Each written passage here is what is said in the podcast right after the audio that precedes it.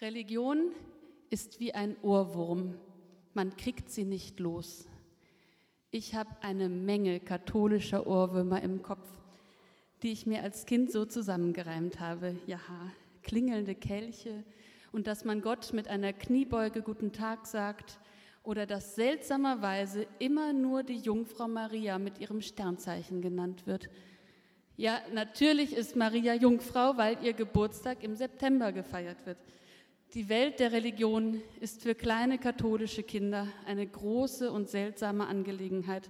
Und vielleicht sind kleine katholische Kinder und was sie so glauben, ja für Gott auch eine große und seltsame Angelegenheit und immer wieder ein Anlass, total verknallt zu sein. Jedenfalls kann man später noch so viel Theologie studieren. Im Herzen bleibt eine Erinnerung an Kerzen und Weihrauch und großer Gott, wir loben dich und eine leere Kirche am Sonntagmittag nach dem Hochamt riecht vertraut, egal wie lange das her ist, dass man selber in diesem Hochamt war. Aber ihr merkt, eins meiner Lebensmottos, ich habe zur Sicherheit mehrere, eins meiner Lebensmottos heißt, widersprich dir selbst, die anderen sind nicht immer da. Deshalb kommt jetzt ein Aber. Aber natürlich haben nicht alle katholischen Ohrwürmer mit Missverständnissen zu tun, auch meine nicht.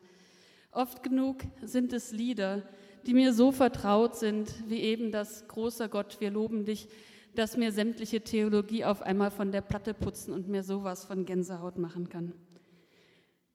Religion ist wie ein Ohrwurm, denn was ich glaube, das ist ja nicht ein Text, den ich für richtig halte. Also bestenfalls ist es das auch.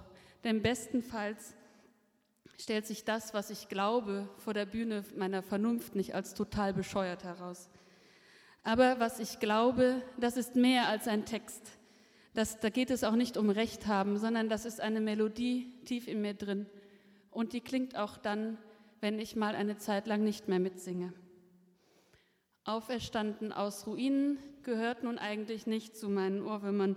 Und darum denke ich dabei auch nicht an die verschwiegene Nationalhymne eines atheistischen Staates.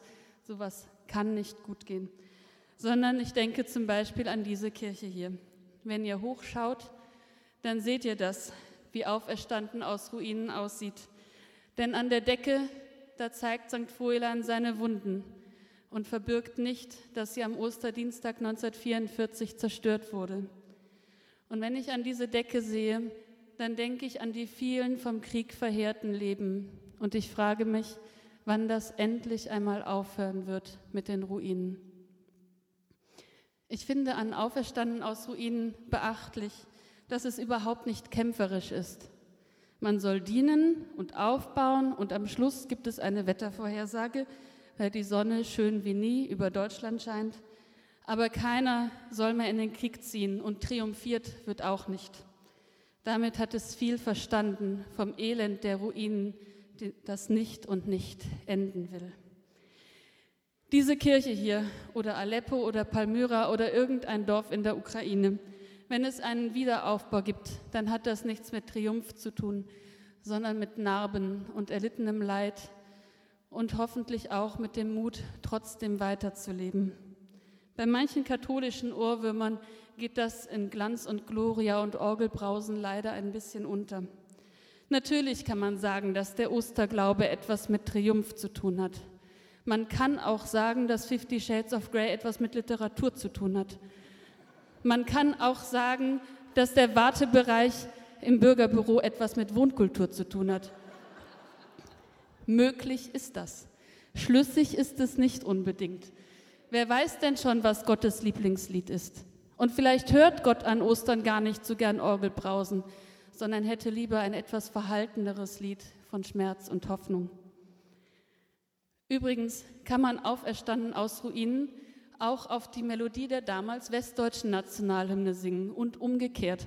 Man kann überhaupt ziemlich viel Text und Melodie austauschen. Ich habe das ausprobiert, ihr könnt es auch mal ausprobieren, zum Beispiel, wenn euch mal keiner zuhört, den Text der deutschen Nationalhymne auf die Melodie der Marseillaise. Geht.